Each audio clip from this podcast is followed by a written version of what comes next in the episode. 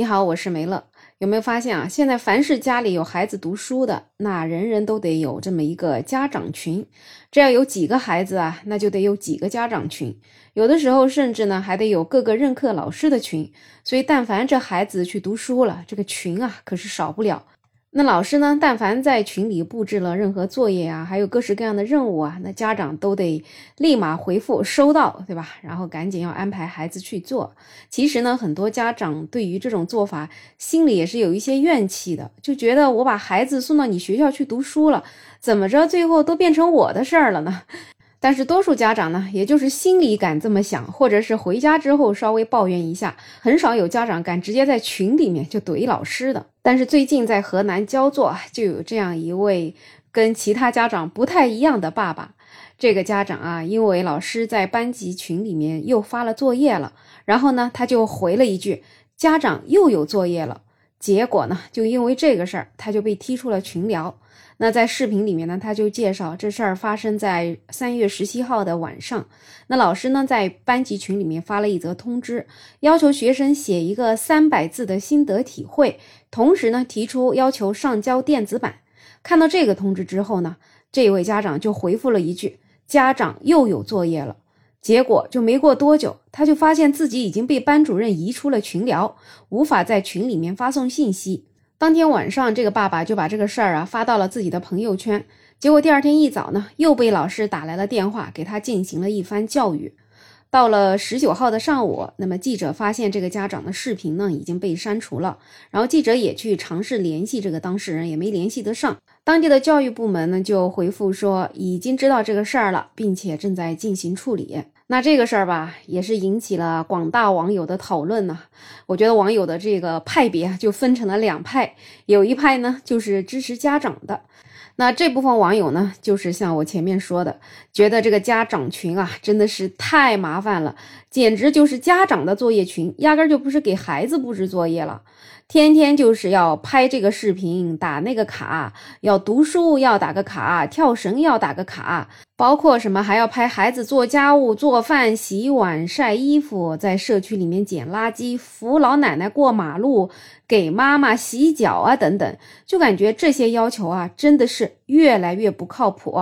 很多这种各式各样的作业，不就是在让小孩子从小学习表演吗？其实很多都是特别形式主义。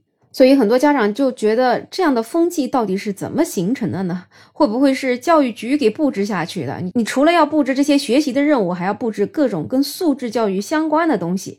那这个教育局呢，就去折磨老师了。那最后老师呢，自然就把这个折磨转移到了家长的身上。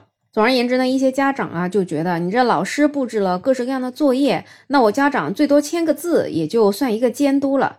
你现在就是天天要拍这个视频，拍那个视频，真的最终这些作业啊就好像变成了家长的作业。所以就是这一部分网友呢就特别理解这个家长，觉得他说家长又有作业了，那肯定也就是说明之前是源源不断有类似这样的家长作业，可能到了这一刻他觉得没有办法再控制住了，所以就在群里发了。这样一句牢骚，当然还有一些家长就觉得啊，这种家长群真的其实就是蛮畸形的，一般就是在里面只能吹捧啊，老师辛苦了，老师这样，老师那样，但是就好像不能够提任何的反对性的这种建议啊、意见啊什么的。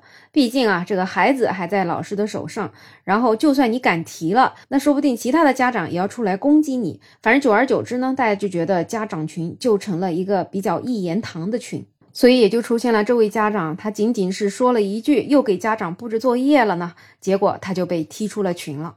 那还有另外一派网友呢，当然就是觉得老师做的没有什么问题，就感觉是这个家长啊有点太不靠谱了。就觉得这个留个作业嘛，不是很正常的吗？你自己不上进，还拖着让别人也不要学吗？这个班级群嘛，是个公共的群，所以作为家长呢，就是应该要谨言慎行。都这么大个人了，怎么会连这点事儿都不懂呢？就觉得这个成年人吧，而且还是个家长，那你讲话呀，应该要知道分场合的。就是在这个群里直接甩出这样一句话，就觉得还是不太合适。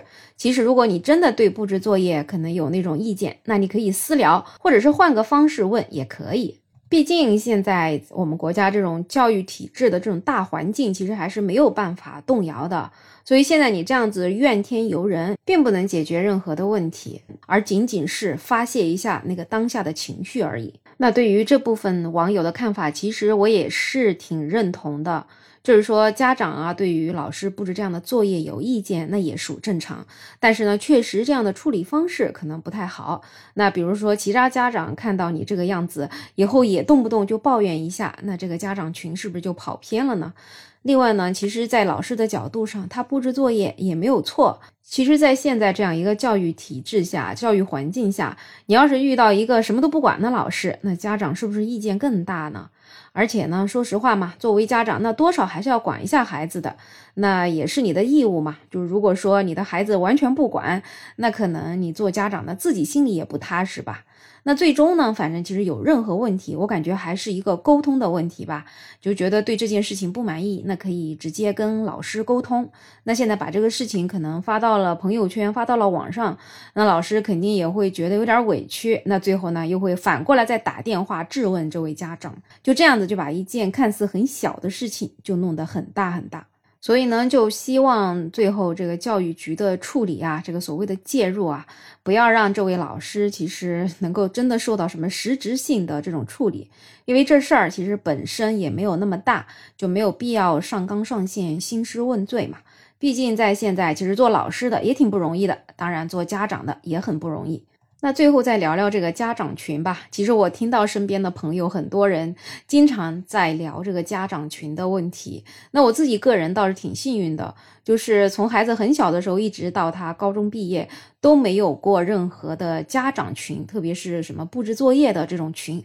当时我就记得有一个特别好的一个交流平台，叫家校路路通。那么老师有任何问题，都是单线直接他们在那个平台上给每位家长同时发信息的。那家长有问题也可以同时再回复给老师啊什么。我倒觉得那种沟通方式可能更高效一点吧。现在可能有了这种所谓的微信群啊、QQ 群之后呢，确实。实是把所有的家长都放到了一个群体里面，其实我倒觉得反而不利于老师对于家长的或者对于学生的这种管理啊。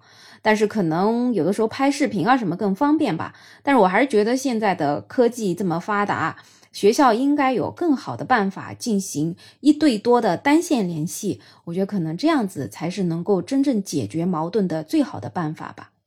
那不知道你对于这个家长群有什么样的看法呢？欢迎在评论区留言，也欢迎订阅、点赞、收藏我的专辑。没有想法，想加入听友群的朋友可以加我，没有想法的拼音再加上二零二零，我是梅乐，我们下期再见。